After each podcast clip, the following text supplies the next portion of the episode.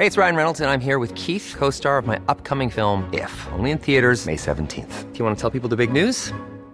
All right, I'll do it. Sign up now and you'll get unlimited for $15 a month in six months of Paramount Plus Essential Plan on us. Mintmobile.com slash switch. Upfront payment of $45 equivalent to $15 per month. Unlimited over 40 gigabytes per month. Face lower speeds. Videos at 480p. Active Mint customers by 531.24 get six months of Paramount Plus Essential Plan. Auto renews after six months. Offer ends May 31st, 2024. Separate Paramount Plus registration required. Terms and conditions apply if rated PG. Ahora inicia A la Una con Salvador García Soto. A la una. Donde la información fluye, el análisis se explica y la radio te acompaña. A la una con Salvador García Soto. A la una. Comenzamos. Como lo dijo la Casa Blanca muy claramente, no existe una investigación relacionada al presidente López Obrador. Aquí está el INAI, por ejemplo, el Instituto Nacional de Transparencia y Acceso a Información. Se crea en 2002, primero era IFAI, luego se adquieren mayor atribuciones en el 14 como INAI, pero en realidad sabemos que desde su creación pues no ha habido mayor transparencia son 13 plantas que se adquirieron, se compraron. Y esto va a significar que la Comisión Federal de Electricidad fue una compra de alrededor de 6 mil millones de dólares.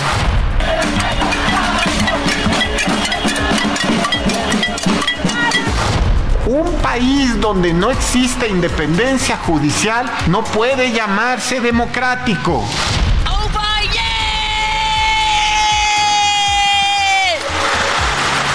Mexico 1, USA 0.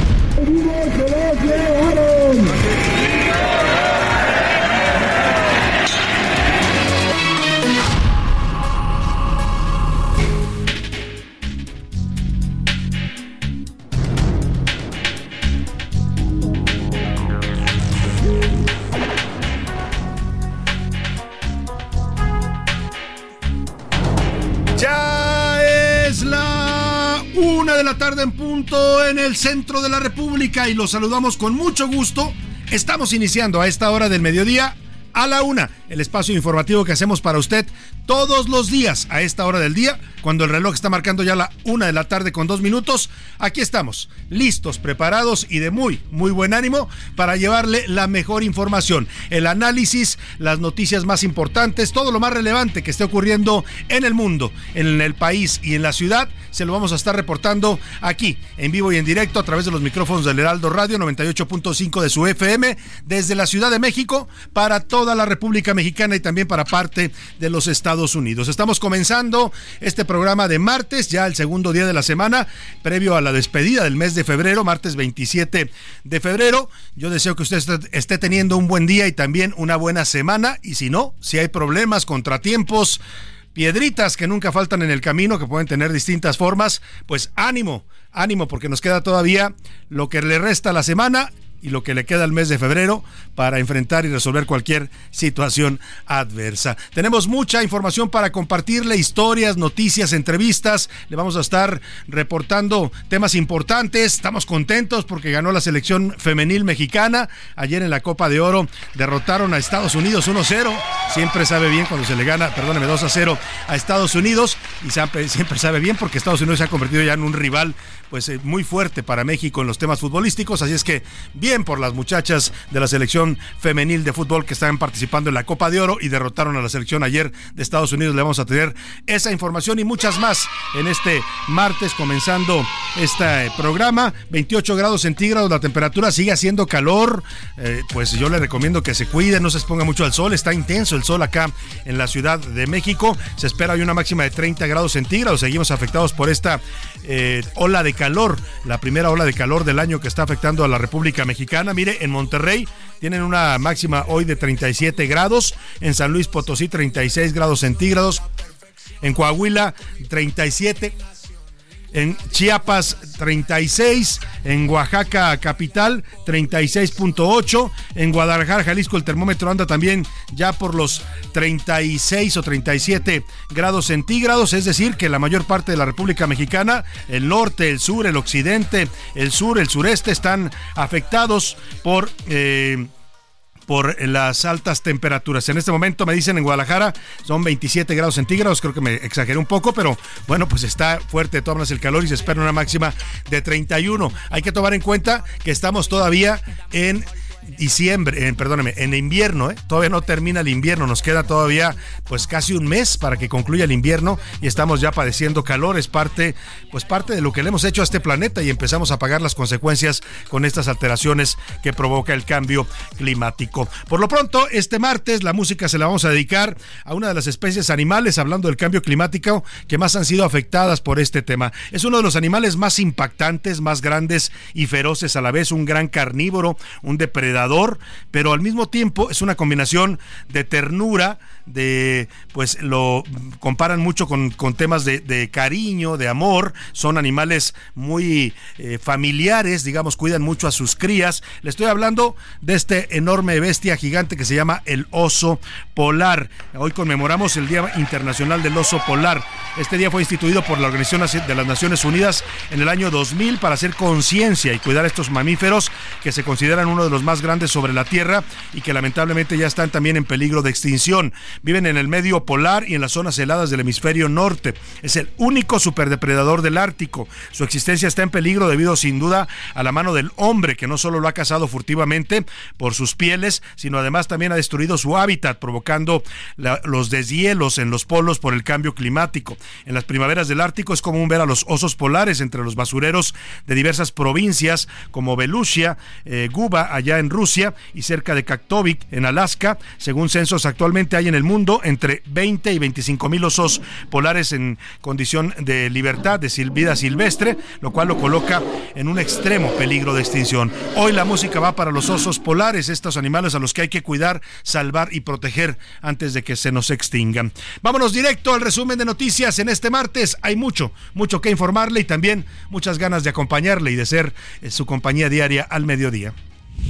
A la una. Con Salvador García Soto. No que no, a, 72 horas de que arranquen las campañas presidenciales y también las de las elecciones federales y estatales de este próximo mes de junio, otros dos candidatos fueron asesinados en Michoacán. Se trata de Armando Pérez Luna, panista, y el morenista Miguel Ángel Reyes. Ambos buscaban la alcaldía de Marabatío, fíjese, los eliminaron a los dos. Esto confirma lo que le hemos dicho, el narcotráfico está decidiendo y poniendo autoridades al nivel municipal. A los que no les gustan y a los que se les niegan, los asesinan Ambos contendían por esta alcaldía ya en Marabatío, eh, muy cerca en los límites con el Estado de México. El morenista Alfredo Ramírez Bedoya, el gobernador de Michoacán, pidió a los candidatos que no pidan permiso de los malos porque van a acabar secuestrados, asesinados. A lo mejor sabe de lo que habla bien el señor Bedoya, porque en su elección eh, hubo indicios, y lo dicen los magistrados del tribunal, de que lo ayudaron los narcotraficantes a ganar. Bueno, pues eh, eh, con estos asesinatos ya suman 18, 18 aspirantes y precandidatos o candidatos que han sido asesinados desde noviembre 17 de ellos en apenas dos meses. La elección federal que vamos a tener y estatal, la más grande en la historia del país, se está manchando de sangre imparable. La violencia no pega solo a los candidatos, también a los ciudadanos de a pie. Siguen viviendo bajo el yugo de la violencia. En Monterrey, Tijuana, Chiapas y Guerrero, las balas hablaron y provocaron muertes y masacres. Le voy a tener todo el reporte y vigilados. Según la Red en Derecho de la Defensa de los Derechos Digitales, la Secretaría de la Defensa posee desde el año 2020 un software para monitorear publicaciones en redes sociales que critiquen el actuar del ejército mexicano y del gobierno. Este malware se llama Highware Highware y le voy a contar en qué consiste. Se dice esta organización que el ejército nos está espiando con lo que publicamos en redes sociales. Y miedo o precaución, el presidente López Obrador volvió a hablar por quinto día consecutivo sobre las redes sociales, las que antes eran las benditas redes sociales, hoy el presidente las maldice y habló de la tendencia de narcopresidente. Digo que la Ciudad de México está principalmente empanizada por estas mentiras y que los capitalinos estamos muy indefensos ante esas campañas. ¿Te pasas? En la segunda hora de a la una le voy a contar sobre los trabajos que están realizando los migrantes de varios países centroamericanos y del Caribe que están llegando a nuestro país en medio de la falta de respuesta de las autoridades migratorias. Los extranjeros que se quedan en México ya están ocupando puestos de trabajo como cargadores en la central de abastos, vendedores ambulantes, lavacoches, vendedores de productos y otros oficios que los mexicanos les están ofreciendo, pues ante la necesidad de mano de obra y también a veces por ayudarlos a sobrevivir. En los deportes, fútbol, no soccer. El señor, la selección femenil de fútbol, nos va a contar el señor Oscar Mota, consiguió un triunfo histórico al derrotar 2 a 0 a la potencia de Estados Unidos y con esto calificar a la siguiente ronda de la Copa Oro como líderes de grupo. Además, el comité organizador de la Media Maratón de Guadalajara emitió una disculpa pública luego de que el atleta Israel Oropesa fuera atropellado por una moto en la que viajaba un juez de competencia. Le vamos a contar estas historias en el mundo del deporte.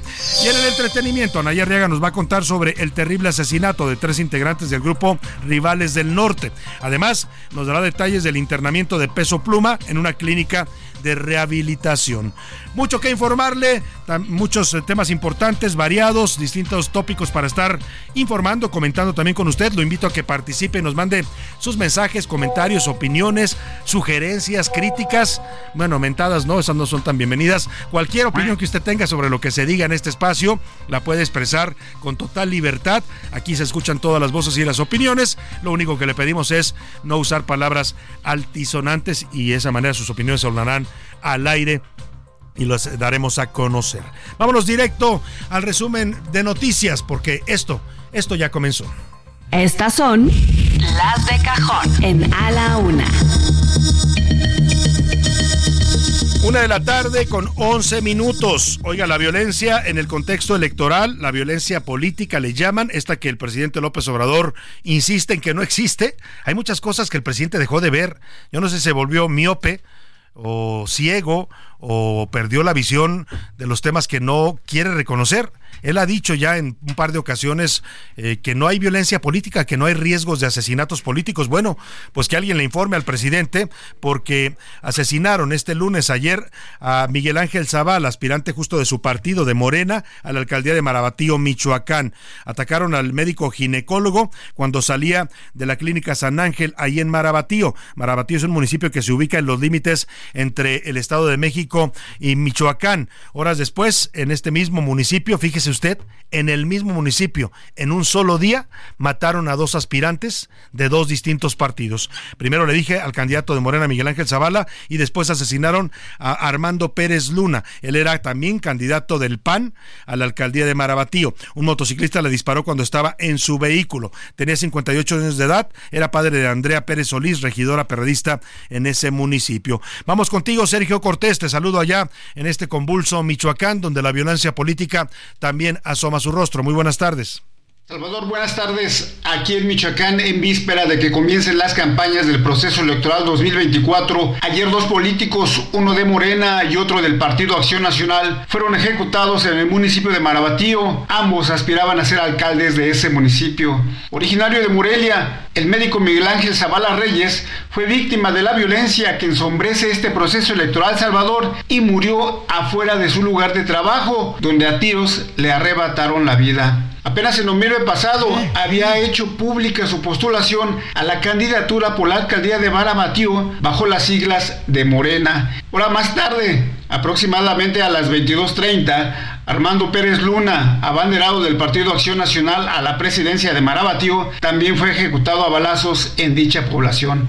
Unos testigos del homicidio dijeron a la policía que un gatillero en motocicleta se acercó a la víctima y le disparó a sangre fría en repetidas ocasiones.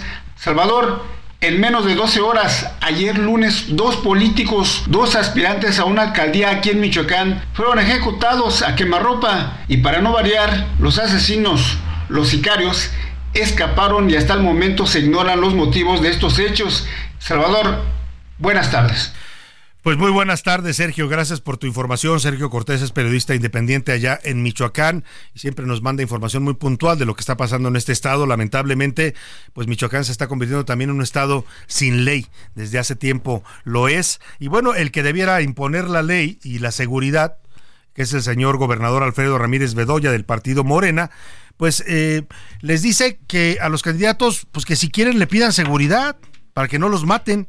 Dijo que solamente tienen que hacer la solicitud y le pidió a los partidos que no caigan en extorsiones de los grupos delictivos. Así habla con esta tranquilidad campechana el gobernador de Michoacán cualquier aspirante de cualquier partido o independiente que requiera que le brindemos seguridad, que no lo informe, que tenga la confianza de hacerlo, porque es luego Vox Populi que para eh, ganar una elección, cosa que es falsa, este, hay que pedirle permiso a algún maloso, ¿no? Porque terminan eh, secuestrados, extorsionados. Entonces, que no busquen la salida eh, errónea. Pues ahí está, que no busquen la salida errónea, dice el gobernador. O sea, pues casi casi culpa a los muertos, pues. Pues los mataron por no pedirle seguridad al gobernador. Hombre, qué cosa de verdad, qué funcionarios y qué gobernadores tenemos hoy dirigiendo estados tan importantes del país como Michoacán. Y a pesar de lo que nos prometieron de que no habría violencia política, lo decía que el presidente Van, por lo menos se lo he escuchado en dos o tres ocasiones en las últimas semanas, él dice que no, le han preguntado, oiga, la violencia política están... No, yo no, no creo que haya asesinatos políticos, dice el presidente. Bueno, pues para que se entere el presidente, a ver si la viste su vocero Jesús Ramírez Cuevas, ya van 18 aspirantes a un cargo político en estas elecciones, asesinados desde noviembre. 17 de ellos los mataron solo en los últimos dos meses y de todos los colores, ¿eh? Hay morenistas guindas, hay priistas, hay panistas, hay perredistas, hay de movimiento ciudadano. La violencia del narcotráfico no respeta colores, partidos ni ideologías. Iván Márquez nos cuenta. A pesar de que nos prometieron que esta elección sería la menos violenta. No vemos nosotros eh, que se desate la violencia política electoral. A 72 horas del arranque de campañas, todo indica que será todo lo contrario. Y es que este lunes fueron asesinados Miguel Ángel Reyes y Armando Pérez, candidatos de Morena y PAN respectivamente, a la alcaldía de Marabatío, Michoacán. En noviembre encontraron muerto a Dagoberto García, líder morenista en Marabatío. En diciembre asesinaron a Ricardo Taja, precandidato a Acapulco por Morena. En enero mataron a balazos a Giovanni Lezama, secretario general del PAN en Morelos. También buscaba una diputación federal. Otro más es David Rey González, aspirante a la presidencia de Suchiate, a quien asesinaron mientras viajaba en una motocicleta. También ocurrió lo mismo a Samantha Gómez, aspirante a senadora por Morena en la Ciudad de México. Otro más, Sergio Hueso, aspirante de MC a la alcaldía de Armería, Colima. También Miriam Noemí, dirigente de MC en Jacona, Michoacán. Otro más, Marcelino Ruiz, perredista, quien aspiraba a ser candidato de Atlixtac. También asesinaron a su esposa Guadalupe Guzmán, consejera estatal del PRD, y José Alejandro Naredo, dirigente del PRD en Cuitláhuac, Veracruz.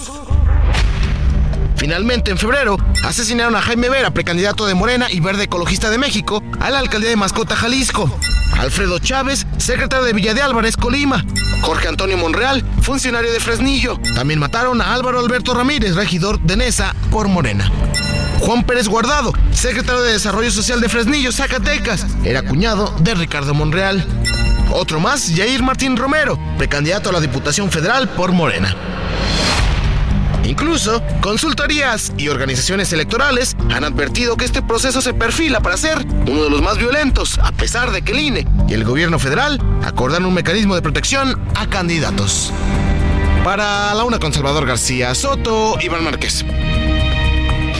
Pues ahí están, con nombre y apellido, ¿eh? porque las víctimas de la violencia en este país, sean políticos, sean ciudadanos, sean a lo que se dediquen, no, no son cifras, no son estadísticas, tienen nombre y apellido.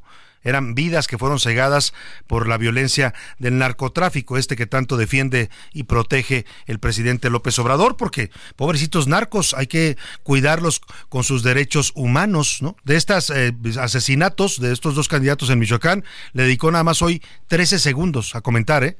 En cambio, pues de los temas que a él le interesan, las campañas electorales, eh, de todos esos temas, habla, puede hablar hasta media hora, ¿no? Y disertar y decir y reírse.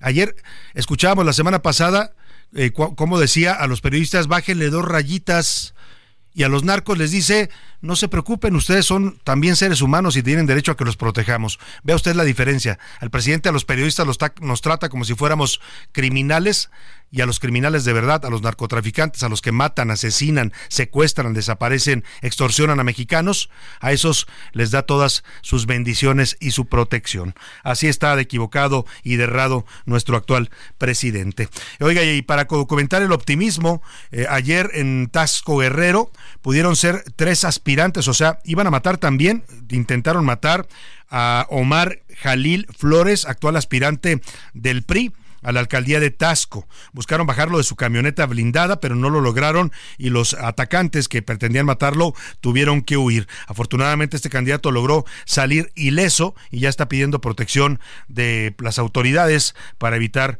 pues que lo asesinen como a los otros candidatos. Carla Benítez, te saludo con gusto allá en Guerrero. Cuéntanos, buena tarde. ¿Qué tal, Salvador? Como lo comentas, Omar Jalil Flores Majul, exdiputado local y aspirante del PRI a la alcaldía de Tasco, fue víctima de un intento de secuestro por un comando armado sobre la carretera Iguala Cuernavaca en el municipio de Buenavista de Cuellar. Estos hechos, de acuerdo con el político tasqueño, se registraron aproximadamente a las 9.30 horas del lunes 26 de febrero. Sin embargo, la agresión fue reportada hasta después de las 11 de la mañana. El testimonio del también expresidente municipal de Tasco detalla que cuatro sujetos con vestimenta pixelada a bordo de un vehículo blanco, intentaron bajarlo en al menos dos ocasiones de la camioneta blindada en la que viajaba. Al no conseguirlo, con las armas largas que portaban, rompieron el parabrisas del lado del copiloto y se retiraron del sitio. Flores Majul logró escapar ileso del presunto atentado, por lo que fue escoltado por efectivos de la Guardia Nacional, Ejército Mexicano y la Policía Estatal hasta el Hotel Montetasco de la ciudad platera, en donde se resguardó durante varias horas. Más tarde, a la hospedería llegó personal de la Fiscalía General de Guerrero de la zona norte para tomar la denuncia iniciar las indagatorias sobre estos hechos. La Secretaría de Seguridad Pública del Estado informó que desplegaron un operativo de búsqueda y localización de los presuntos responsables. Sin embargo, hasta ahora no se reportan detenidos. Este hecho de violencia ocurre días después de que el alcalde de Tasco, Mario Figueroa Mundo, fuera atacado a balazos por individuos también mientras circulaba por las calles de la ciudad platera. Salvador, mi reporte desde Guerrero. Muy buenas tardes. Muy buenas tardes, Carla Benítez, allá en Guerrero. Bueno, pues así la violencia contra los candidatos. Y mire, Ayer en el Yucatán, en Mérida, falleció otro candidato. Este era candidato eh, del PAN. Eh, a, la, a, qué cargo era? Candidato del PAN al, al municipio, a presidente municipal del municipio de Mama así se llama, es un nombre maya. Bueno, pues a este no lo mataron, lamentablemente se trepó a un árbol, no sé qué andaba haciendo en el árbol, se cayó y lamentablemente la caída le provocó la muerte. Herbert Escalante, te saludo allá en Yucatán. Muy buenas tardes. Buen día, Salvador. Te saludo con gusto y tu comento. El candidato del PAN a la alcaldía del municipio yucateco de Mama, Germán González Manzanero, falleció ayer lunes tras caerse de un árbol en su casa. En un principio se especuló que se trató de un asesinato, pero todo apunta que fue un accidente. De acuerdo con familiares, el hecho ocurrió alrededor de las 8 de la mañana mientras cortaba un árbol, del cual cayó de una altura considerable, resultando con heridas en el cuerpo y la cabeza. El cuerpo sin vida fue localizado por un vecino quien avisó a la familia de lo ocurrido. González Manzanero fue trasladado a un hospital del INS Bienestar en la localidad de Oshkushka, pero llegó sin signos de vida. El candidato del PAN a la gubernatura de Yucatán, Renan Barrera Concha, envió sus condolencias a familiares y amigos por redes sociales. Germán González era el candidato de ese partido a la alcaldía de Mama, el cual fue seleccionado por un consenso por parte de la militancia. De acuerdo con información del Comité Directivo Estatal del PAN, están analizando diversos perfiles para definir quién será su nuevo candidato en esa localidad. Esta es la información que tenemos desde Yucatán. Bueno, pues muchas gracias, Herbert Escalante. Qué lamentable, esto también otro candidato que muere, pero este no por violencia criminal, sino por, pues, eh, por un accidente, pues andaba cortando un árbol en su casa y se cayó de una altura considerable. Lamentablemente no sobrevivió a la caída. Descansen en paz, pues descansen en paz todos los que son eh, candidatos asesinados por las balas del narcotráfico y este también que murió pues por un accidente eh, lamentable. Oiga, en, eh, hablando de violencia, esta mañana en el municipio de Doctor Cos, allá en Nuevo León, se desató una ola de violencia, balaceras, bloqueos, carros incendiados Oiga, es, doctor Cosa es un municipio que tiene 1500, eh, 1500 habitantes, es un municipio pequeño de Nuevo León. Bueno, pues ni esos pueblitos se salvan ya de la violencia en este país. La única tema que tiene es que está pegado a la frontera con Tamaulipas. Ya hablaron las autoridades de esta violencia. Vamos a ir allá a Nuevo León regresando de la pausa para ver qué es lo que está pasando. Por lo pronto, vamos a inaugurar la música en honor a los osos polares. Esta banda mexicana de rock se llama Los Concord. Crearon en 2008 esta canción llamada Oso Polar. La comanda Leo Lozán eh, y habla en este tema sobre el frío de las relaciones de pareja y lo compara con los osos polares. Vamos a la primera pausa de la una y volvemos con mucho más para usted. No le cambies. Estás en A la Una con Salvador García Soto. Información útil y análisis puntual. En un momento regresamos.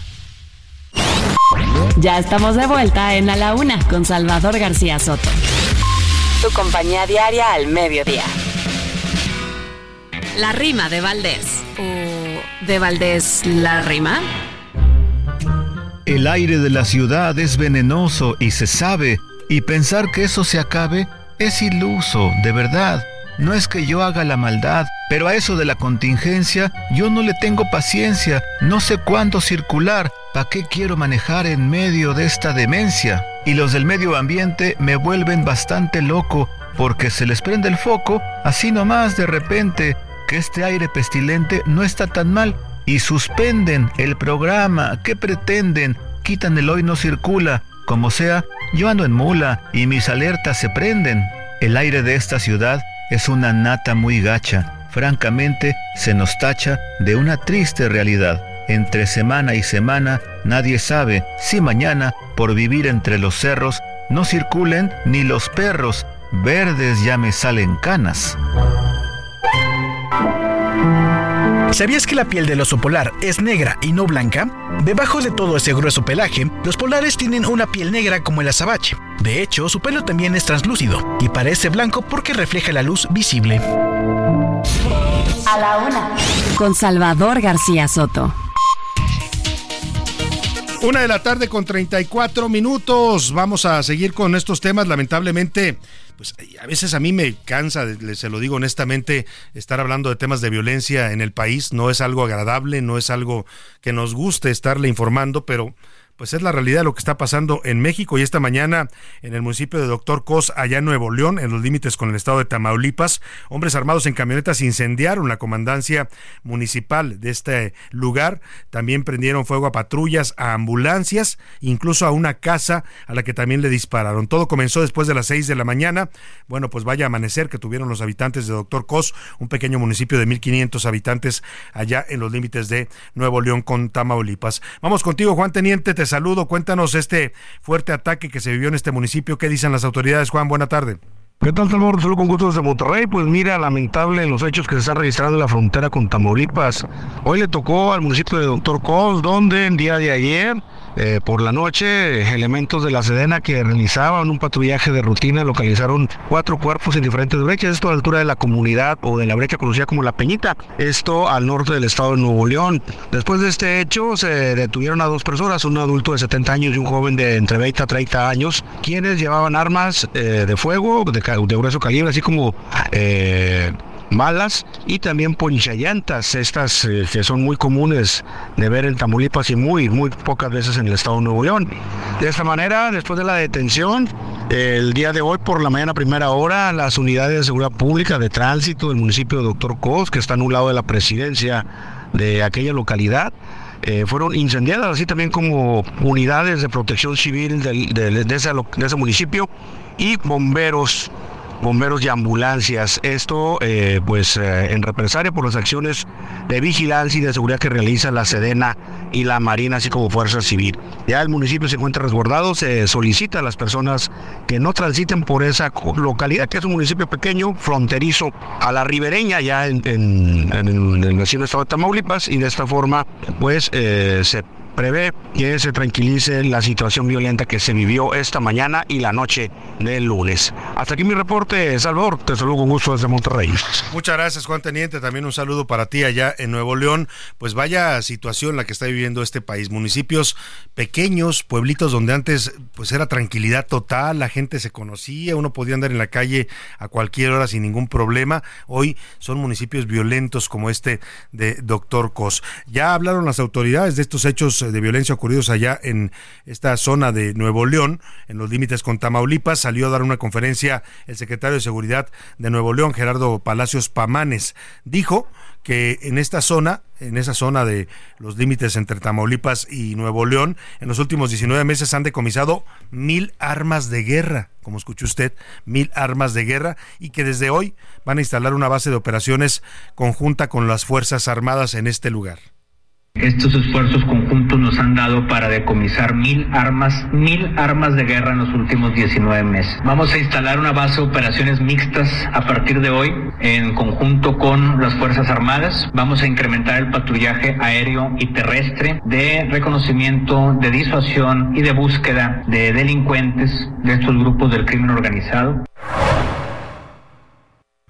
Bueno, pues ahí está lo que está pasando en materia de seguridad. Vamos a estarle informando, por supuesto, de estos temas, aunque no sea fácil y aunque pues no sea agradable estar escuchando estas noticias, es parte de la realidad que está viviendo hoy nuestro México. Vamos a otro tema. La empresa española Iberdrola ya cerró la venta con el gobierno mexicano de 13 plantas de generación eléctrica que se ubican en México, que pertenecían a esta empresa española. Eh, va a pagar el gobierno de México 6.200 millones de dólares. Oiga, parece que nos sobra el dinero en este país, andamos comprando plantas de electricidad. Eh, esta operación contempla 55% del negocio que tenía Iberdrola en México, es decir, está vendiéndole al gobierno la mitad de sus activos en nuestro país. Se concretó después de que fuera autorizada la compra por la Comisión Federal de Competencia y es que estas plantas que hoy manejaba Iberdrola van a pasar a ser administradas por la Comisión Federal de Electricidad, con todo lo que eso signifique. Vamos a ver eh, si la CFE las maneja de manera adecuada. Eh, pues están ubicadas en San Luis Potosí. Y bueno, pues eh, dice el presidente que esto es muy bueno, porque la CFE va a tener ya más de 50% de la generación eléctrica de nuestro país. El presidente está obsesionado con la estatización de la electricidad, del petróleo, bueno, hasta de la aviación. Quiere que todo, todo lo haga el Estado, como en los tiempos de pues, Luis Echeverría que vamos a estar en Tamazunchale, San Luis Potosí. Vamos a una planta que hasta ayer era de Iberdrola y ya se adquirió. Y esto va a significar que la Comisión Federal de Electricidad ya tenga más del 50% de la generación de energía eléctrica para que se siga abasteciendo a todos los usuarios de energía eléctrica barata, sin fines de lucro. Fue una compra de alrededor de 6 mil millones de dólares. Barata, barata la energía de la Comisión Federal de Electricidad. ¿Qué dice usted? Le lanzo una pregunta. ¿Es barato el servicio de la energía de la Comisión Federal de Electricidad? ¿Son baratas las tarifas de luz que nos cobran? Yo llego a pagar hasta 4 mil, 5 mil pesos al, al bimestre. No me parece que sea barato, como dice el presidente. ¿Qué dice usted? ¿Es barato las tarifas de la CFE como asegura el mandatario? Se lo pregunto también a nuestros amigos allá en el norte que con el uso de los aires acondicionados, ahora que hace tanto calor, pues se les dispara el recibo, ¿eh? Ellos pagan hasta 8 mil pesos eh, al mes, 10 mil por el uso de este tipo de servicios que son necesarios para sobrevivir a las temperaturas altas en varios estados del norte de la República. Le lanzo esta pregunta. ¿Cree que usted que es barata la energía que nos vende la Comisión Federal de Electricidad? Y también, de pasada, pues si le parece que es un buen servicio el que brinda la CFE. Mándenos sus opiniones y comentarios al 5518 4151 99. Oiga, y pues todo esto que ha estado pasando en temas de eh, reportajes publicados por medios extranjeros, en este caso desde Estados Unidos, primero el reportaje de Tim Golden, que hablaba de presuntos eh, pagos o sobornos a la campaña de López Obrador en 2006 a través del que era su chofer Nicolás Mollinedo, el presidente lo negó, también lo negó eh, Nico, el que fuera chofer del presidente, que mire usted, bueno, yo no sé si sean casualidades, como decía Silvio eh, Rodríguez, si sean casualidades u otras rarezas que pasan, pero hoy Nico es un próspero empresario allá en el sureste, tiene varios negocios, su hijo está metido en la política en Quintana Roo, le han dado concesiones para manejar negocios en lo que van a ser las estaciones del tren Maya, en fin, le comento todo esto porque pues a partir de que salieron estos reportajes el presidente ha estado hablando del tema, ha, ha cometido errores garrafales como este de exhibir el teléfono privado de una periodista que le mandó un cuestionario, en este caso Natalie Kitroev de mm, el New York Times, eh, desató toda una guerra de teléfonos, empezaron a filtrar teléfonos de los candidatos presidenciales. El presidente se ha molestado, ha negado estas acusaciones, se tiene el derecho a defenderse, a lo que no tendría derecho es a cometer errores tan graves, ¿no? Incluso ha acusado al gobierno de Estados Unidos de estar, de estar, detrás, de estar detrás de estos ataques. En fin, se ha descompuesto un poco el presidente con el tema y parece no tener colaboradores que le digan, a ver, presidente, tranquilo, las cosas debemos hacerlas así. Parte de eso es lo que analiza hoy en su columna aquí en el Heraldo de México, su columna Misión Especial que publica todos los martes, la embajadora eminente del Servicio Exterior Mexicano, Marta Bárcena, también fue embajadora de, México en los Estados Unidos en este gobierno y tengo el gusto de saludarla esta tarde en la línea telefónica. Qué gusto, embajadora, muy buenas tardes. Muy buenas tardes, Salvador. El gusto es mío saludarte a ti y al auditorio del Heraldo Radio. Comenta usted. Con Salvador a la una. Así es, aquí estamos a la una. Embajadora, comenta usted hoy este tema de qué está pasando con, con la Embajada de México en Estados Unidos, porque está ausente el embajador Moctezuma, no lo hemos visto hablar de estos temas, eh, han sacado estos reportajes medios estadounidenses y parece que pues no están asesorando al presidente como debieran en estos temas. Embajadora, es parte de lo que usted comenta hoy en su columna. Mira, así es, Salvador. Yo comento que durante mi estancia, mi gestión como embajadora de México en Estados Unidos, el tipo de cuestionarios o preguntas que el presidente exhibió en la mañanera por parte de diversos medios de comunicación es una práctica común en Estados Unidos. Cuando están haciendo un reportaje sobre México, pues normalmente consultan a la embajada o a la Cancillería o a la presidencia con las preguntas que tienen y es muy normal que te digan para la fecha tal a tales horas agradeceríamos su respuesta porque este pues eh, si no cierran la nota como tú sabes como buen periodista y ya no tienes oportunidad de dar tu punto de vista. Entonces a mí me sorprende que en primer lugar le digan al presidente que, que la comunicación de Natalie Kitroev fue una nota amenazante cuando no lo es, es una práctica común. Entonces, eh, yo digo, bueno, que no hay oficio, o sea, nadie le explica al presidente que esto es normal. Nos puede molestar el tono, eso se vale. Y entonces, pues hablas por teléfono y dices, oye, fulanita de tal, oiga, reportera, pues este tono no me gustó, a ver de qué se trata, todo lo que yo explico en mi, en mi artículo, o no tengo nada que comentar. Pero, pero no malinterpretas porque independientemente del contenido del reportaje del New York Times, que efectivamente estaba, pues digamos, débil en datos, por decirlo de una manera suave, eh, pues no te confrontas y no los acusas de amenazarte cuando no lo están haciendo, están haciendo su trabajo para permitirte comentar. Eso es un tema. Y eso cae directamente, menciona usted, porque quiero mencionarlo porque lo menciona en su columna, pues en el ámbito del vocero presidencial Jesús Ramírez Cuevas, que, en vez de decirle al presidente, presidente, hay que contestar esto, o hay que dar una posición, o hay que decir que no tenemos comentarios, pues parece que le dice, lo van a atacar, presidente, ¿no? O sea...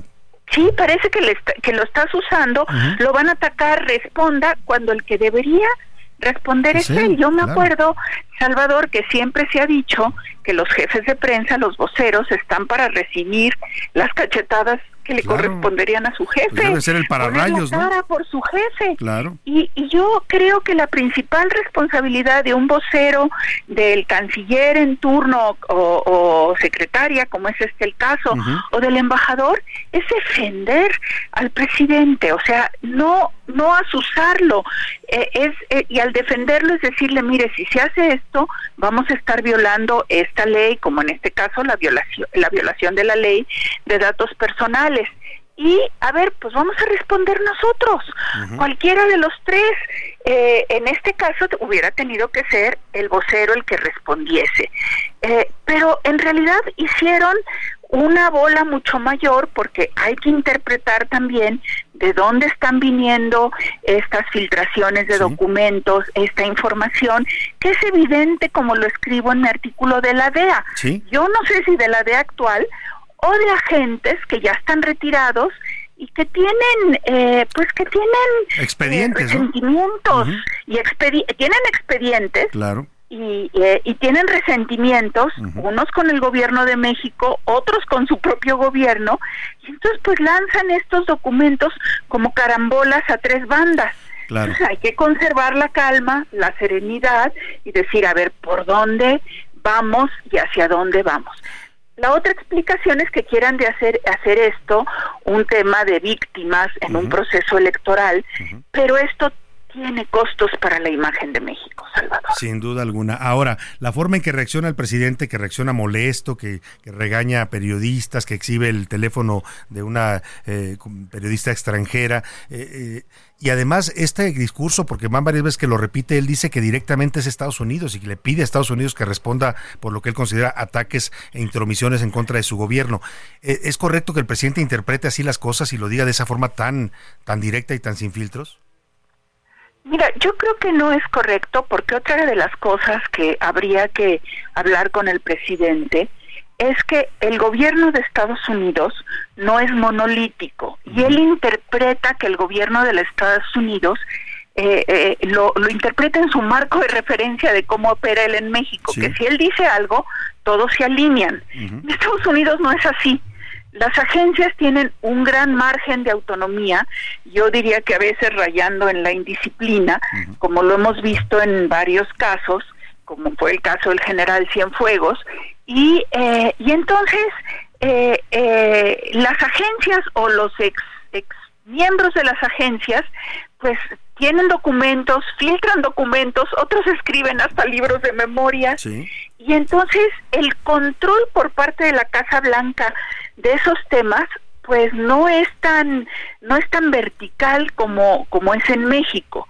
Y entonces eh, claro la Casa Blanca respondió lo que tenía que responder y el Departamento de Estado. Por un lado no no hay ninguna investigación abierta, que es lo que dicen tanto los reportajes del New York Times como los de ProPublica. Y dos, dicen, y por favor, tenemos que respetar la libertad de expresión y la seguridad de los periodistas.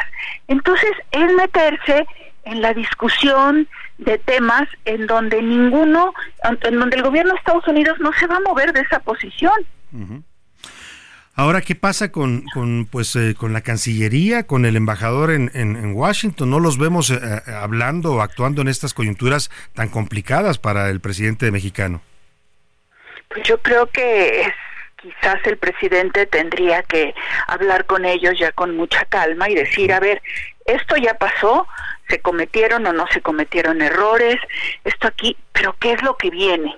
porque es evidente, como lo escribo Salvador, que los juicios en Estados Unidos continúan contra Juan Orlando Hernández, expresidente de Honduras. Va a venir eventualmente el juicio de Ovidio.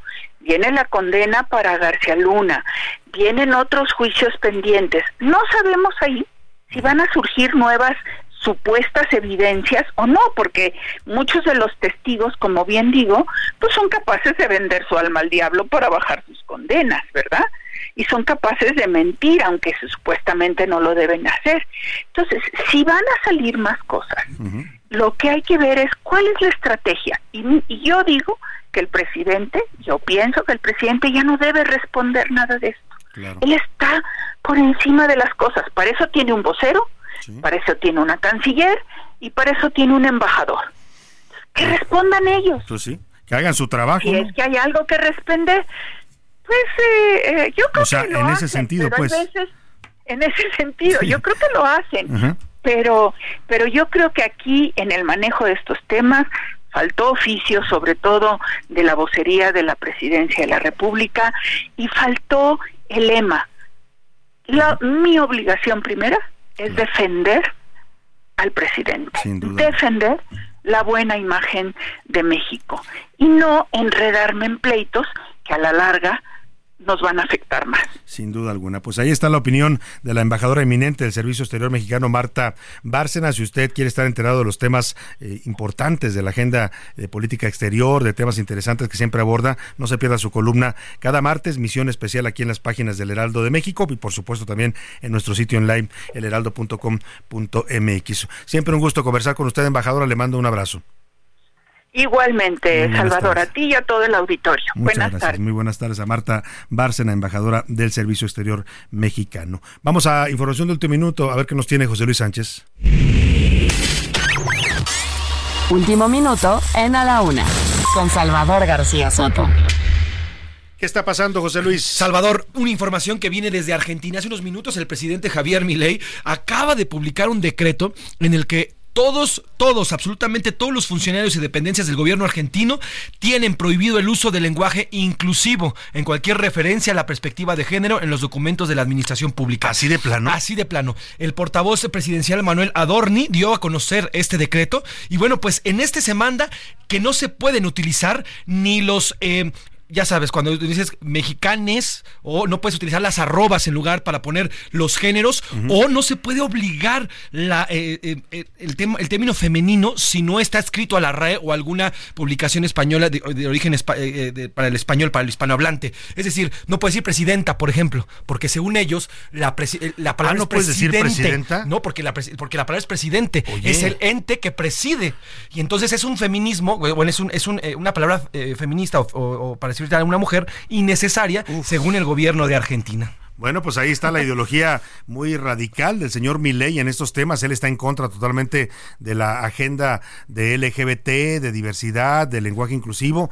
Pues lo dijo en campaña y ahora está aplicando este tipo de medidas. La verdad me parecen un poco absurdas y extremas allá en la Argentina. Y lo que increíble, Salvador, es el documento que publican. Dice que habla de un adoctrinamiento del marxismo, que esto forma parte del comunismo que se ha integrado en la, en la, América del Sur y cómo se ha puesto el uso del lenguaje en este de la, Escuchemos cómo anuncian en el gobierno de Argentina. Justo, Manuel, Manuel Adorni. Adorni, el vocero, ¿es vocero? Sí, exactamente. Vocero de la presidencia de Argentina. Pues la prohibición para que usted no pueda decir presidenta a un cargo público o no utilice el lenguaje inclusivo.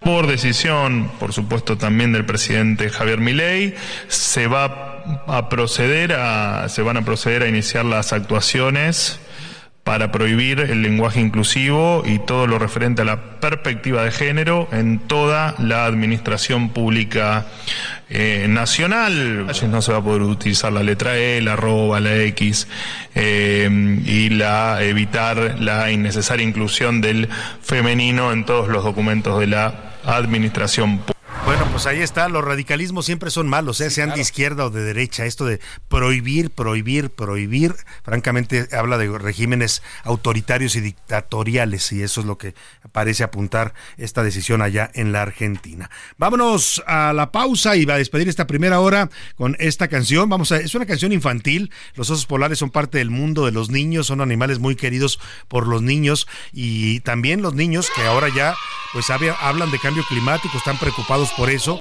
Hicieron esta canción eh, de un grupo que se llama Pink Funk, es una compañía de entretenimiento educativo en Corea del Sur, en donde hablan del desplazamiento de los osos polares debido al cambio climático. Vamos a la segunda hora de a la una con mucha información todavía para compartirle. Quédese con nosotros, regresamos. En un momento regresamos. Ya inicia la segunda hora de a la una con Salvador García Soto. A la una. Donde la información fluye, el análisis se explica y la radio te acompaña. A la una. Con Salvador García Soto. A la una. Bueno, pues ahí está el oso polar. Tenga usted cuidado si se lo encuentra por ahí en la calle, no se lo vaya a robar, como dice Nelson Cancela. Vamos a tener todavía muchos temas importantes, historias, noticias, entrevistas que le vamos a estar eh, llevando en esta segunda parte del programa para pues actualizar el panorama informativo. Saludo con gusto a toda la gente que recién está sintonizándonos, que nos atrapó por ahí en el cuadrante de su radio, que va en el tráfico de su ciudad. Ánimo, no se desespere. respire porque hay cada gente manejando en las ciudades de México.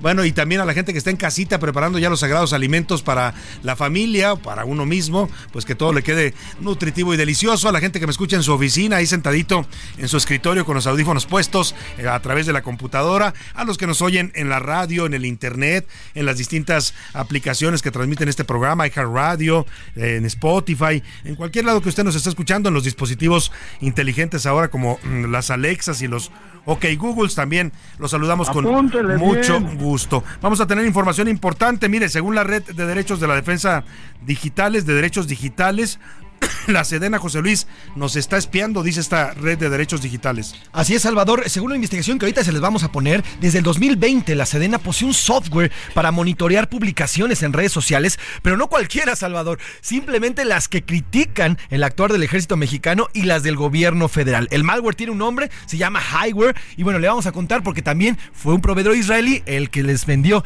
este, este, este malware a la Sedena. Oye, lo bueno es que dice el presidente que su gobierno no espía, ¿eh? Dice que no espía, pero cada vez hay más evidencias de uso de este tipo de malwares para espiar a los mexicanos. Vamos a platicar de este tema. También hablaremos de los trabajos que estén realizando los migrantes. Oye, José Luis, ya a muchos migrantes eh, centroamericanos, a veces haitianos, los distingue uno evidentemente por sus rasgos, pues están trabajando en México, han conseguido eh, chambas de todo tipo para sobrevivir. Sí, Salvador, están, mira, están siendo desde vendedores de productos en tiendas que los contratan algunos mexicanos, hasta cargadores, por ejemplo, en la central de Abasto, o por ejemplo, se están sumando también al informalismo, Salvador, ya tienen algunos hasta puestos en zonas como Tepito, o en otras zonas también como la Lagunilla, donde, donde venden. Obviamente son encargados, alguien los contrata, pero ya están trabajando, luego de que no reciben pues ningún resultado por parte del Instituto pues Nacional de Y como no hay avances en la política migratoria y están varados en México muchos de ellos, pues no les queda otra más que buscar a ponerse a trabajar. Vamos a platicarle de este tema. También vamos a hablar sobre lo que está pasando en el caso del actor mexicano, de perdón, no actor, conductor de televisión Daniel Bisoño. Se fue hospitalizado hace unos días y se ha hecho tremendo escándalo en los medios, ¿eh? Lo están estigmatizando porque dicen que tiene VIH, que tiene SIDA. Oiga, como si esto fuera algo nuevo. Me siento a veces como con el tema de Bisoño. Usted entra a cualquier portal de internet, ve lo que está pasando a Bisoño y cómo se ve y que si era amante de fulanito de tal, que si tiene VIH. Oiga, estamos en el año 2024, no estamos en 1983. Esta es una enfermedad que ya ni siquiera es mortal el VIH, SIDA, si se toman el tratamiento a tiempo, pero el tratamiento que le están dando a este tema es con un total morbo y estigmatización. Vamos a hablar con activistas que defienden a las personas con VIH para hablar de este tratamiento que le están dando los medios al caso del actor Daniel Bisoño, que ni siquiera se ha confirmado si esta es esta su enfermedad o tiene algún otro padecimiento. Y en los deportes, Oscar Mota nos va a platicar de el triunfo de la selección mexicana femenil que le ganó 2 a 0 a Estados Unidos allá en la Copa de Oro. Vamos, muchachas, como dicen, muchos temas deportivos también importantes más. También Anaya Rega nos trae los temas del entretenimiento. Asesinaron a tres integrantes del grupo Rivales del Norte, un grupo de música norteña, y también nos hablará del internamiento de Peso Pluma. Ya tuvo, tuvo que entrar a rehabilitación después de que lo vimos ahí, pues haciendo cosas muy extrañas en Las Vegas al señor Peso Pluma. Muchos temas importantes para compartirle todavía. Quédese en la una. Vámonos a más información. A la una. Con Salvador García Soto.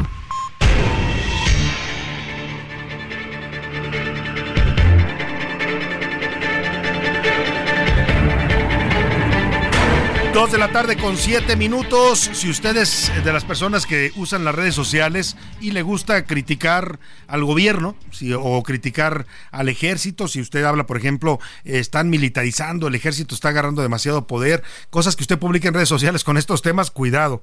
Le digo cuidado porque eh, se está dando a conocer una organización civil llamada la Red en Defensa de los Derechos Digitales, que defiende justo eso, los derechos que tenemos los usuarios de redes sociales, de Internet, pues ha dado a conocer que la Secretaría de la Defensa Nacional posee tiene en su poder desde 2020 un programa para monitorear las publicaciones de usuarios de redes sociales que critiquen el actuar del ejército y también que critiquen al gobierno federal.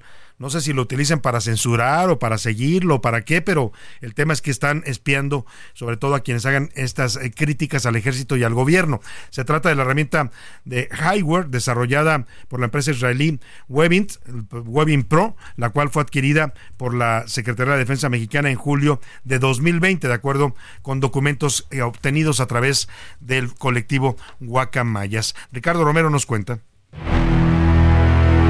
Una investigación realizada por la Red en Defensa de los Derechos Digitales reveló que la Secretaría de la Defensa Nacional monitorea las redes sociales en búsqueda de publicaciones y usuarios que critican las acciones del ejército mexicano y del gobierno federal. De acuerdo con documentos obtenidos por el colectivo Guacamaya, este monitoreo cuenta con la ayuda del software de origen israelí Highwire. Y es que según los documentos obtenidos por la red, esta herramienta no solo tiene la capacidad de monitorear las redes sociales, también puede identificar actividades e influencers clave y supervisar redes opositoras en tiempo real. Según la investigación, estas actividades se realizan desde el Centro de Operaciones del Ciberespacio a cargo de la Sedena, dentro del campo militar 1A, ubicado en el municipio de Naucalpan, Estado de México. Este centro cuenta con más de 170 elementos divididos en al menos 7 áreas identificadas como respuesta a incidentes, seguridad de la información, monitoreo, operaciones, doctrina y desarrollo y administrativa.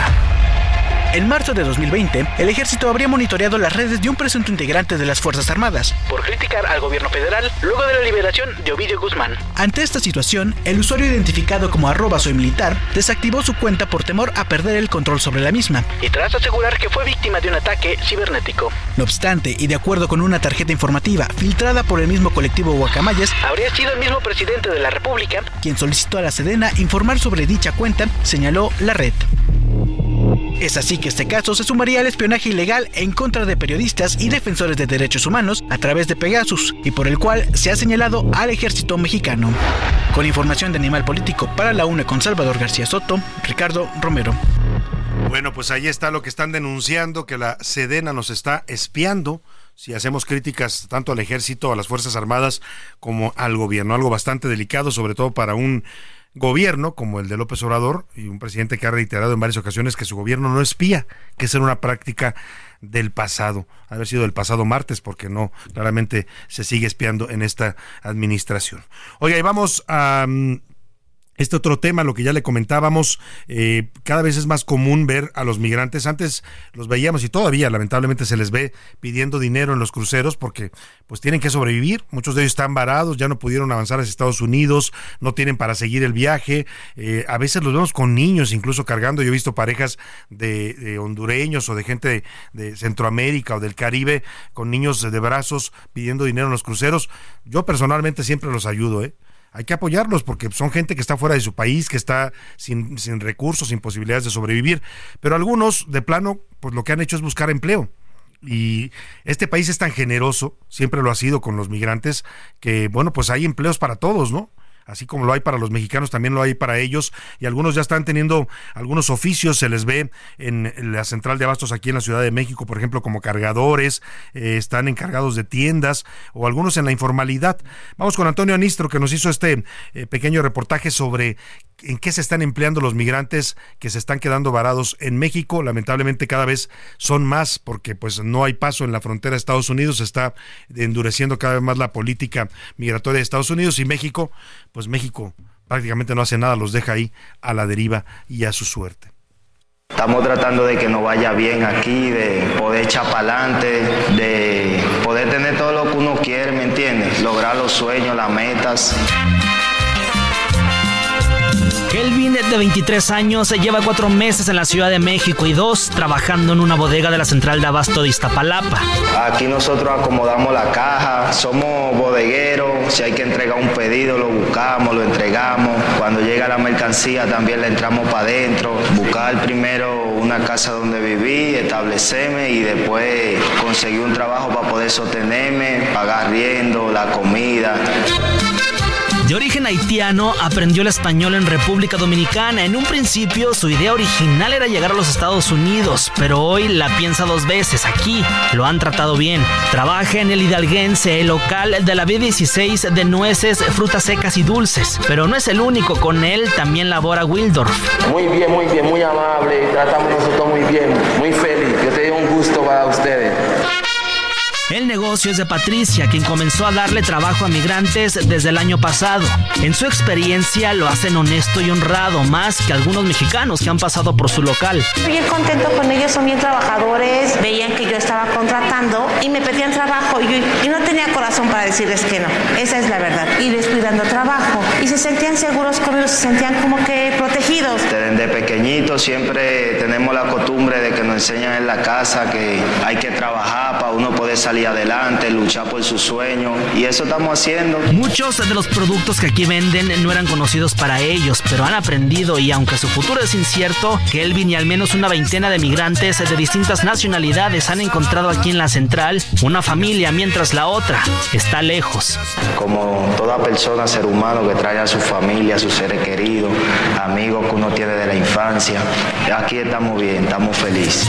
Antonio Anistro, Heraldo Bueno, pues ahí está, así están sobreviviendo los migrantes eh, de varios países de Centroamérica, del Caribe, de Sudamérica, que siguen llegando, siguen avanzando caravanas, ¿eh? todos los días se están entrando por la frontera sur y pues muchos de ellos logran llegar a la frontera, otros se quedan, se van quedando en las distintas ciudades del país, se les puede ver prácticamente por toda la República y algunos pues de plano buscan en qué eh, sobrevivir, consiguen algún empleo para tratar pues de cubrir sus necesidades básicas. Y hablando de migrantes, el Instituto Nacional de Migración logró rescatar a 35 extranjeros que iban viajando clandestinamente en un tren en Empalme, Sonora. Fue gracias a un operativo conjunto de este instituto y la Guardia Nacional y la Secretaría de la Defensa que los migrantes lograron ser rescatados. La mayoría son africanos. Gerardo Moreno, te saludo con gusto allá en Sonora, cuéntanos. Hola, ¿qué tal Salvador? Qué gusto saludarte desde el estado de Sonora, donde te platico que el Instituto Nacional de Migración confirmó que lograron rescatar a un total de 35 personas migrantes extranjeras que viajaban dentro de los vagones del tren, esto en el municipio de Empalme, al centro de Sonora. Fuentes del instituto detallaron que en total fueron 21 adultos mayores de 18 años y 5 núcleos familiares integrados por 14 miembros, entre ellos varios menores de edad. El reporte de los hechos ocurrió la noche de este domingo 25 de febrero en un operativo coordinado entre agentes de migración, Guardia Nacional y de la Secretaría de la Defensa Nacional, quienes atendieron un reporte de personas extranjeras que viajaban en los vagones del tren.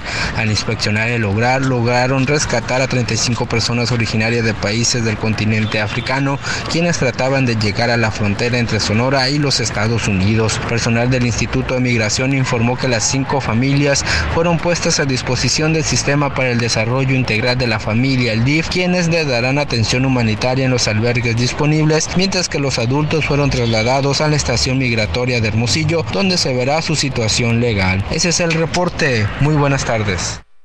Pues ahí está este tema de los migrantes, lamentablemente, pues siguen estas bandas de trata de personas, trasladándolos en condiciones a veces infrahumanas. Ya hemos visto muchas tragedias. Afortunadamente, este grupo de africanos logró ser rescatados, viajaban ocultos en un tren allá en Empalme, Sonora. Oiga, ya le comentaba lo que está pasando con el tema de Daniel Bisoño, este conductor de televisión que se encuentra hospitalizado desde el pasado 8 de febrero por una infección pulmonar pero bueno, los medios y las portales de internet están haciendo tremendo escándalo porque eh, mencionan que si tiene VIH, como si fuera un delito, un pecado, como si fuera, estuviéramos en 1983, así se está abordando el tema, sugieren que tenía relación, por ejemplo, con Marco Antonio Regil, porque también lo han visto muy delgado, o sea, temas que creíamos ya superados en un país en donde la epidemia eh, de la pandemia de VIH, pues es algo ya, eh, digamos, no digo normalizado, porque nunca será normal, pero ya tenemos toda una cultura de, respeto y de dignificación de este tipo de enfermedades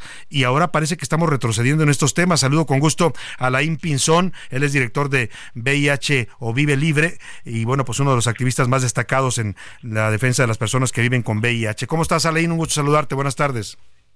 Hola, ¿cómo estás? Buenas tardes, un gusto estar contigo otra vez. Veía, veía un, muchas gracias. Veía un tuit en el que cuestionabas este manejo que están haciendo algunos medios y portales de internet de, la, de la enfermedad de Daniel Bisoño. Así es, creo que es muy grave estar en 2024 hablando del estado serológico de alguien más, sobre todo cuando ese alguien más está en el hospital y está literal debatiéndose entre la vida y la muerte sin saber exactamente qué es lo que tiene. Creo que aquí el problema es que se toma la profesión del periodista Daniel Bisoño como un castigo, como un castigo esto de hablar de su estatus eh, de VIH o de tenerlo o de no tenerlo, eh, se está utilizando como una venganza, parecería contra, contra él. Eh, yo puedo entender que el señor es periodista y que ha hecho muchas cosas muy cuestionables a lo largo de su carrera.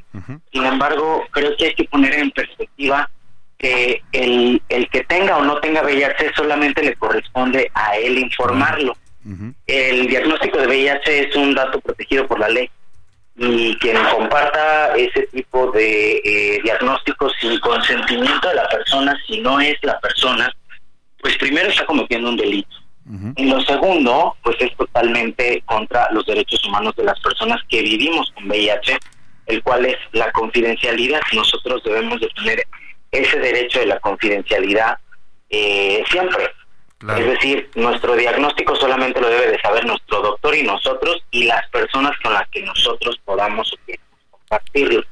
Lo que están haciendo varios medios de comunicación, sobre todo de espectáculos, eh, que tienen en sus plataformas en YouTube, en Facebook, es bastante discriminatorio y está alimentando un estigma muy grande, sobre todo con la población LGBT o los hombres que tenemos sexo. Y creo que ese estigma no se alcanza a ver precisamente porque Daniel Bisoño es periodista y habla de la vida privada de otras personas. Eso no da ningún derecho a, de una u otra forma, eh, sacarlo de ese closet que ni siquiera sabemos si está confirmado, porque es un tema que él solamente tiene que saber, él y sus doctores.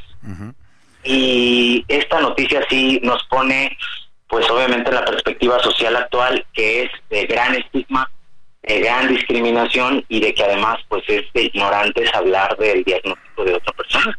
Sin duda alguna, sin duda alguna. Además, darle este carácter de morbo, como dices tú, eh, de decir eh, si está así, ves porque la vida que tuvo. O sea, volvemos a, estigmas y a, eh, actitudes discriminatorias que ya debieran estar superadas en un país que en el que tenemos ya, ¿cuánto llevamos, Alain, teniendo la epidemia de VIH en México? Más de casi 40 años. Más de 40 años, más de 40 años, pero en el términos, en términos sociales, México no avanza, no avanza en términos de discriminación de acceso a la confidencialidad y el pensar que los hombres que tenemos sexo con otros hombres eh, nada más nos podemos eh, diagnosticar de VIH, pues es un problema, es un problema. Sí, porque, se contagia, cualquier persona está expuesta, pues no importa tu sexo, tu preferencia sexual.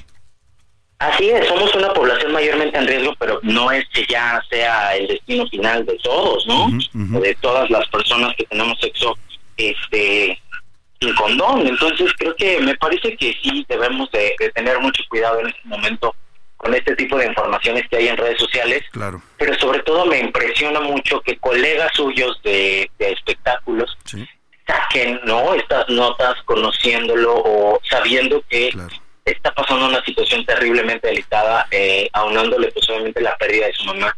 Sin duda. Eh, es, es, es, una cosa pues que no se explica parecería que es un castigo público a un periodista eh, homosexual, la verdad. Sin duda alguna. Pues ahí está la opinión de Alain Pinzón, activista y director de Vive Libre, una organización que defiende a personas eh, que viven con VIH en México. Te agradecemos como siempre tu opinión en estos temas, Alain. Muchas gracias. No, hombre, gracias a ti. Te agradezco mucho la invitación. Y lo que dice Alain es bastante válido. No se asume usted a estas campañas, no ande ahí, eh, ¿qué pasa con Bisoño? No ande esparciendo chismes si no hay nada confirmado y él personalmente no lo ha informado. Vámonos, ya que andamos en estos temas, al entretenimiento con Anaí Arriaga.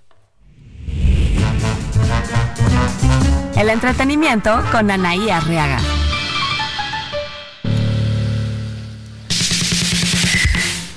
Querida Anaí, ¿cómo estás? Muy buena tarde. Mi querida Salvador, muy bien, muy contenta. Oye, déjame contarte. Sería necesario imponer una regla, no repetir jamás una información malévola sin verificar su contenido. Es justamente lo que le está pasando a Daniel Bisoño, que independientemente, como bien ya lo comentaba el especialista, los estigmas sociales sumados a los prejuicios y a los juicios que hacemos de hechos sin conocer. Te tengo una noticia y es favorable. Daniel Daniel Bisoño eh, tiene una pequeña que se llama Michelle. Micaela, perdóname. Acaba de cumplir ocho años y fue a visitar a su papá. Este es el último reporte que tenemos de Daniel Bisoño. Celebró un año más de vida su pequeña visitando a su papá. Lleva 19 días hospitalizado por una bacteria en los pulmones. Eso fue lo que dijeron en el informe médico. Y desde aquí nosotros le mandamos nuestra solidaridad y que se recupere pronto. Por su pequeña, porque todo el mundo este, merece tener al lado a un papá y un papá saludable y la energía, porque la vida es un boomerang y todo lo que tú deseas se te regresa. Y recuerden, por favor, no hay que dar afirmaciones por un hecho cuando todavía no tenemos verificado el contenido, con independencia de lo que sea nuestra, nuestra vida, nuestras preferencias o nuestros gustos o nuestros deseos. Oye, lo que sí parece confirmado es que eh, Peso Pluma ya entró a un centro de rehabilitación. Sí, bueno, lo veíamos en los conciertos y ahora ya es un hecho. Nos están diciendo ya que Peso Pluma está en proceso de rehabilitación y qué bueno por él. Para todos los aquellos que hemos convivido con personas que han tenido alguna adicción, sabemos que esta es una enfermedad y un proceso muy doloroso. Que enhorabuena por Peso Pluma porque esto puede ser un ejemplo para todos sus seguidores que pueden estar, espero y no, en una condición similar. Sin duda alguna, ojalá se recupere y bueno, pues cuidado con las drogas, ¿eh? las drogas no son una cosa de juego, suelen eh, terminar mal y bueno, pues este cantante está en las cuernos de la luna del éxito a nivel internacional, Anaí, pues ojalá y, supere esta, esta problemática. Y que los demás lo sigan, esto sí imítenlo, te digo, alguna vez o todos tenemos a alguien o un conocido, un familiar que está inmerso en esta situación y esperemos que este sea un ejemplo para dar un paso a la rehabilitación porque empieza por su propia convicción de sí quiero. Empieza por reconocer el problema y, y, dejarse ayudar por los profesionales. Un abrazo, Anaí, muchas gracias, muy buena tarde. Vámonos a despedir esta primer bloque de la segunda hora y regresamos con usted con más aquí en A la Una. Estás en A la Una con Salvador García Soto. Información útil y análisis puntual. En un momento regresamos. Ya estamos de vuelta en A la Una con Salvador García Soto. Tu compañía diaria al mediodía. Aunque es difícil conocer sus poblaciones exactas, los científicos estiman que la mayoría de los osos polares están en declive, con una población estimada de unos 26.000 ejemplares. El ojo público. En A la Una tenemos la visión de los temas que te interesan en voz de personajes de la academia, la política y la sociedad. Hoy escuchamos a Maite Azuela en Romper la Confusión. El ojo público. Muy buenas tardes, Salvador. Me da mucho gusto saludarte como todos los martes a ti y a nuestro auditorio. Estamos a dos días y medio de que comiencen formalmente las campañas de Claudia Sheinbaum, Xochitl Gálvez y Jorge Álvarez Maínez para la presidencia de la República. En vez de que hoy estemos platicando de cuáles son las expectativas para la campaña, escuchando propuestas innovadoras que realmente pongan en orden el caos en que se ha convertido este país, estamos presenciando un hervidero político sin precedentes, orquestado, hay que decirlo, desde el Palacio Nacional. ¿Qué es esto de andar revelando los números de celular de candidatos y de personas que integran los partidos políticos. No importa si quienes nos están escuchando apoyan a Claudio Sheinbaum o Xochitl Gálvez. La ciudadanía tiene que condenar estos actos de violencia política que rayan en la violación de derechos humanos. La protección de datos personales es un derecho humano y no puede violarse por ningún motivo. ¿Qué le espera a un país en el que las candidatas a la presidencia o el propio presidente no condenan conjuntamente el hecho de que se revelen datos personales en espacios públicos sin la autorización de las personas, de los individuos. Este país tan violento en el que vivimos ha logrado trastocar la política mexicana y las candidatas utilizan las armas de este tipo de violencia discursiva que puede generar una violencia que escale más allá del discurso. Lo que veremos a partir del viernes y hasta el 29 de mayo será una intencionalidad permanente de Claudia Sheinbaum y Xochitl Gálvez por destruirse mutuamente en sus decires y en sus acciones. Si hoy no tienen la capacidad de detener la guerra y los de los teléfonos y enviar un mensaje a sus seguidores de respeto por la otra candidata, pues no lo van a hacer durante la campaña. Salvador serán tres meses pesados para el periodismo y para la ciudadanía. La polarización parece que va todavía a exponenciarse. Ojalá no gane la candidata que más violencia ejerza sobre la otra, a punta de discursos y de, de descalificaciones. Lo que nos hacen falta son propuestas. Buena tarde a ti y a nuestro auditorio. A la una con Salvador García Soto.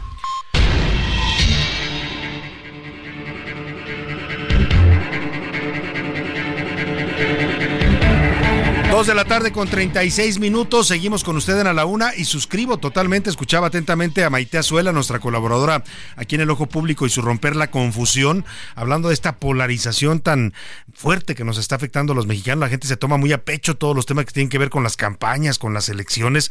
Como dijo el presidente, bájenle dos rayitas a los temas, ¿eh? Es solamente una elección y se va a definir por el voto mayoritario de los mexicanos. No caiga usted en el juego de los partidos.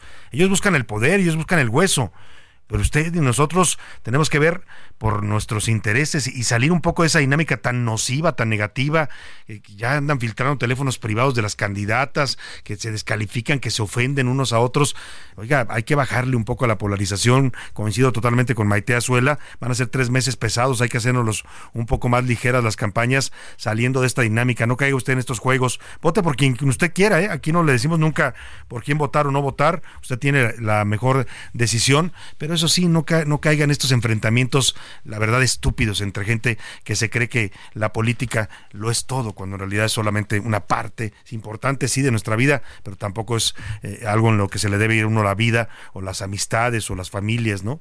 No caigan esos juegos de verdad. Coincido totalmente con lo que dice Maite Azuela. Oiga, y hablando de eh, temas eh, complicados, pues el caso Ayotzinapa, la muerte de los 43 normalistas de Ayotzinapa, su desaparición, porque oficialmente no se les ha declarado todavía muertos, aunque claramente todo apunta nueve años después a que fueron asesinados y desaparecidos, ¿no? Sus restos. Bueno, pues hoy se cumplen nueve años nueve años de este caso que sigue todavía vivo. Todavía hoy hay protestas en la Ciudad de México y en varios lugares allá en, Guerrero por este aniversario en el que los padres y, los estudiantes normalistas pues siguen exigiendo todavía justicia. Se los prometió López Obrador, les dijo que él sí iba a llegar a la verdad. Reabrió las investigaciones y pues la verdad es que no llegó a ningún lado, ¿no? volvió a llegar a lo mismo y se desperdició tiempo, recursos. Los padres están enojados con el gobierno de López Obrador, que les dijo que él sí les iba a hacer justicia y lo único que les dio fue, pues como a la mayoría de los mexicanos, atole con el dedo. Javier Ruiz, te saludo, está en la plancha del Zócalo, están estas movilizaciones de los normalistas y los padres de los estudiantes de Ayotzinapa. Buenas tardes. Excelente tarde, Salvador. Te saludo con gusto. Y familiares y amigos de los jóvenes desaparecidos de Yoxinapa Guerrero llevaron a cabo una manifestación en la Secretaría de Gobernación, donde al culminar su evento, pues comenzaron a aventar algunos huetones y también a realizar diferentes pintas en la fachada de la Secretaría de Gobernación, esta ubicada en la avenida Bucareli.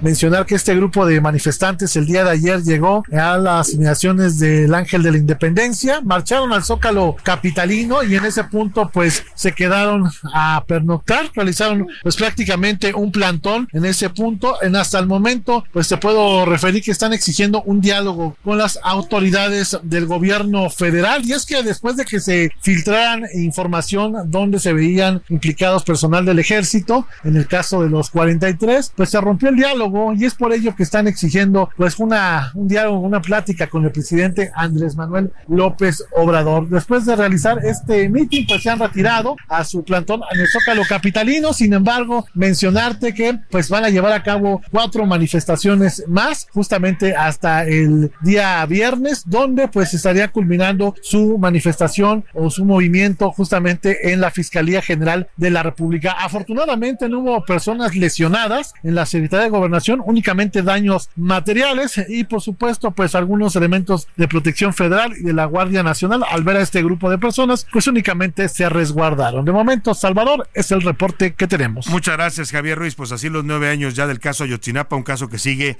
vivo todavía por lo menos en las protestas y en la exigencia de justicia de los padres de los 43 normalistas. Oiga, escuche esto. Qué calor en la ciudad. qué calor.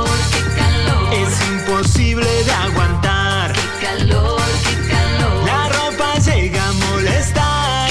Oiga, qué calor. La verdad es que tiene razón esta canción. Quisiera uno hasta quitarse la ropa y andar como Dios lo trajo al mundo, porque sean insoportables las temperaturas en este momento en varias ciudades de la República. Aquí en la Ciudad de México se acaba de emitir una alerta amarilla por altas temperaturas, al menos en 13 de las 16 alcaldías, José Luis Sánchez. Salvador, así es, estoy a dos de quitarme la corbata con este calorón que tenemos aquí en la Ciudad de México en pleno invierno. Y bueno, sí, 12 de las 16 alcaldías, la Secretaría de Gestión Integral de Riesgos y Protección Civil acaba de lanzar una alerta amarilla, así se denomina aquí en la Ciudad de México, y en 12, pero ojo, dice que pueden ser en las 16, ¿eh? O sea que como me vaya avanzando el día porque a las 5 de la tarde podemos tener un mayor calor por el tema, ya sabemos, de los autos y esta Claro, olla la, la express que se- contaminación además, ¿no? Que se queda atrapada con el calor. Exactamente. Y lanzan, lanzan puntuales observaciones para que tomemos en cuenta en estos momentos. A ver, ojo, y si usted está en la calle, para que se cuide. Utilice gafas y gorra. No importa que traiga corbata como yo, el chiste es cuidarse. Utilice gafas y gorra. Use bloqueador solar. Este es importantísimo, Salvador, de protección de más de 50. Se llama Sí, porque un con el calor también aumenta la radiación solar. Exactamente. No se exponga al sol por tiempo prolongado, es decir, más de 15 o 20 minutos. Evite comer en la vía pública. Los alimentos se descomponen rápidamente. Ojo Esto con es eso. importante. ¿eh? Ojo con eso, porque en, en esta ciudad, pues mucha gente tiene que comer en la calle necesariamente. Si lo va a hacer, hágalo en lugares limpios y seguros. No hagan ejercicio entre las 11 de la mañana y las 4 de la tarde porque es donde más el sol y el calor está pegando. Vistan ropa suelta con colores claros y mangas largas. Ojo, también aumenten el consumo de agua. No refrescos, no jugos, agua. Agua, Agua natural para natural. Hidratarse, ¿no?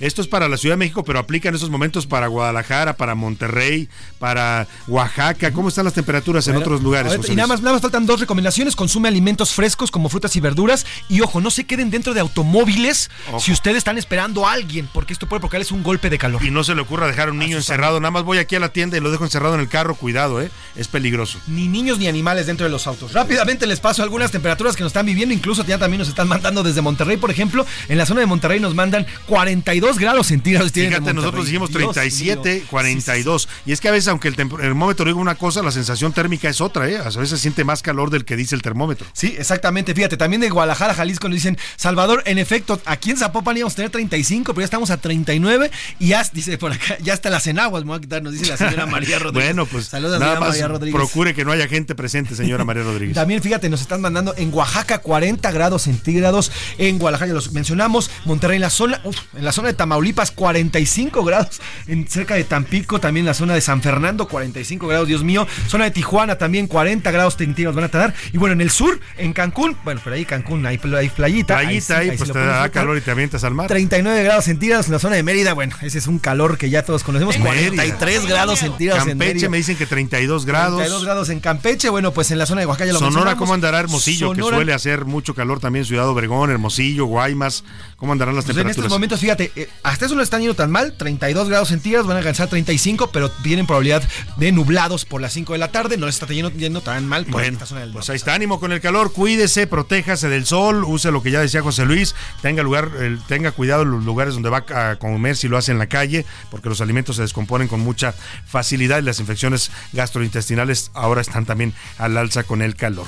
Y hablando de calores, eh, los eh, de otro tipo también políticos están subiendo las temperaturas políticas en varios estados de la República que van a tener elecciones allá en eh, eh, Sinaloa. Que donde se habrá elecciones, por supuesto, para elegir a senadores, diputados, alcaldes, al Congreso local, eh, pues eh, se está haciendo una denuncia bastante fuerte. El morenista Enrique Insunza dejó de ser secretario general de gobierno de Sinaloa en el gobierno de Rocha Moya para lanzarse como candidato al Senado de la República. Va en fórmula con Imelda Castro. Eh, y Iván Márquez nos cuenta una historia que están denunciando en redes sociales, incluso otros aspirantes de otros partidos, eh, sobre una acusación de acoso sexual en contra de Enrique Insunza, lo cual pues lo inhabilitaría para ser candidato. Escuchemos la historia.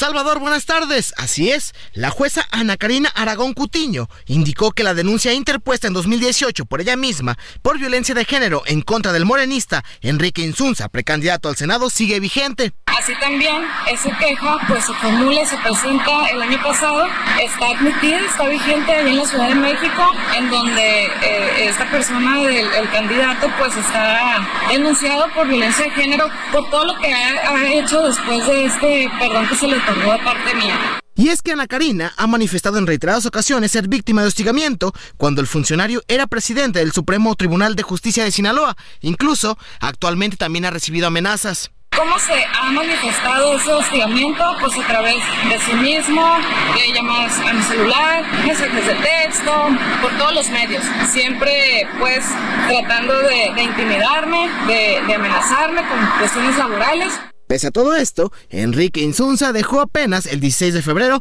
el cargo como secretario general del gobierno de Sinaloa para dedicarse a la candidatura al Senado en fórmula con Imelda Castro. Incluso, el próximo viernes llevarán a cabo un evento al que denominaron Fiesta por la Democracia. El compañero Enrique Insunza y su servidora Imelda Castro, los queremos y las queremos invitar a la fiesta por la democracia en Sinaloa. La cita es este 29 de febrero, a partir de las 10 de la noche, para iniciar en el minuto número uno del día primero de marzo. Salvador, es la información. Bueno, pues ahí está la historia y hoy en Twitter vimos un mensaje que subió en la red social X la diputada, actual diputada eh, de federal del PRI, Paloma Sánchez, que ahora también es aspirante al Senado por su estado, al Senado de la República, y tengo el gusto de saludarla esta tarde en la línea telefónica. ¿Qué tal, eh, Paloma? ¿Cómo le va? Muy buenas tardes. Muy buenas tardes, Salvador. Muchas gracias por este espacio. Ahora, dice usted en su cuenta de X, un acosador no puede ser senador de la República. Así es, es bien importante. Lo que está buscando el gobernador a mandar a la fórmula para el Senado a este personaje, realmente lo que está buscando es impunidad. Morena está encubriendo delitos y a un acosador. Están las pruebas, cuando él fue, como ya lo dijiste, eh, estuvo ahí eh, como presidente del Supremo Tribunal de Justicia, pues él detuvo todas estas denuncias, tenía todo el control y podía, desde el 2018 vienen estas denuncias y no han podido avanzar. No solamente es por acoso sexual, es hostigamiento sexual y amenazas.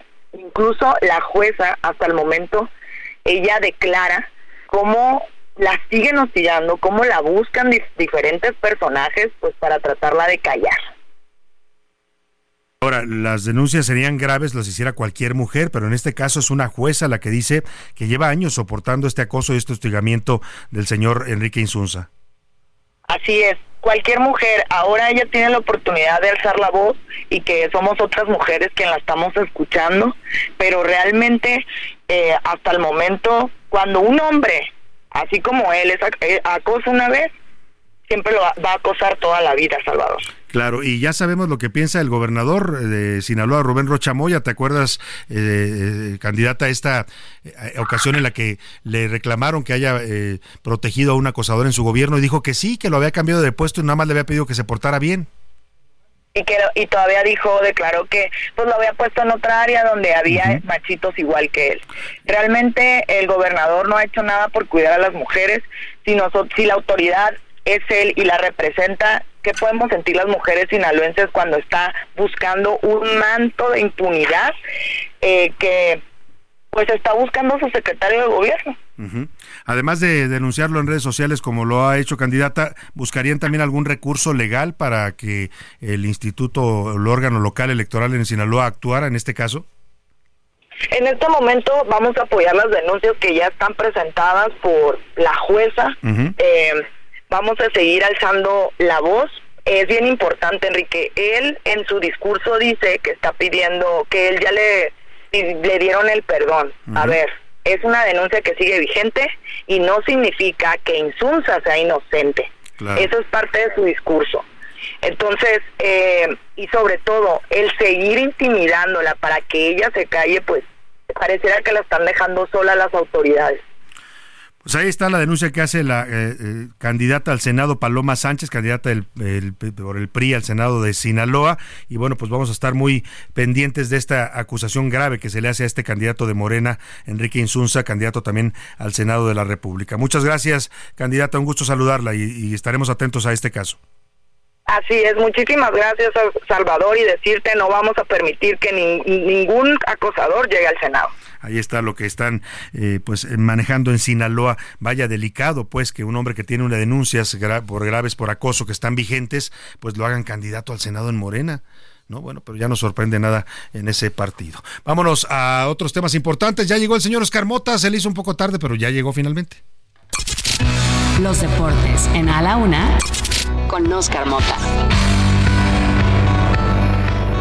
Señor Mota. Mi querido Salvador García Soto, ¿cómo estás? Te mando un gran abrazo. Hoy un gran día para ganar. Fenomenal, verdaderamente lo que sucedió el día de ayer por la noche. Se está jugando, bueno, se jugó el último partido de fase de grupos de eh, esta Copa Oro, donde está, por supuesto, disputando la Selección Nacional de México, que venció 2 a 0 a la selección de Estados Unidos.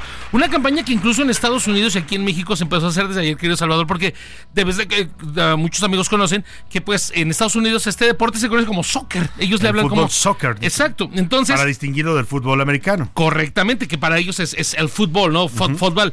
Bueno, el tema es que la selección femenil de Estados Unidos es el soccer per se, o sea, son las dueñas y amas de este deporte. Es la potencia a nivel mundial. Completamente. Entonces hay una campaña, con esa y tratamos de iniciar que, pues lo de ayer no fue soccer, fue fútbol, porque se le ganó, se le ganó bien, se le ganó con un par de golazos de Lisbeto Valle, le apodan la maga, verdaderamente lo, lo, Y hizo lo magia. Y vamos a escucharla a ella que nos describa su golazo, querido Salvador. Venga, vamos a Escuchamos. Oh, that's trouble. Ovalle. Ovaye's got Nair out of the box and Ovalle! Fue una jugada en donde presioné la espalda de la central y le encontré el balón prácticamente ahí.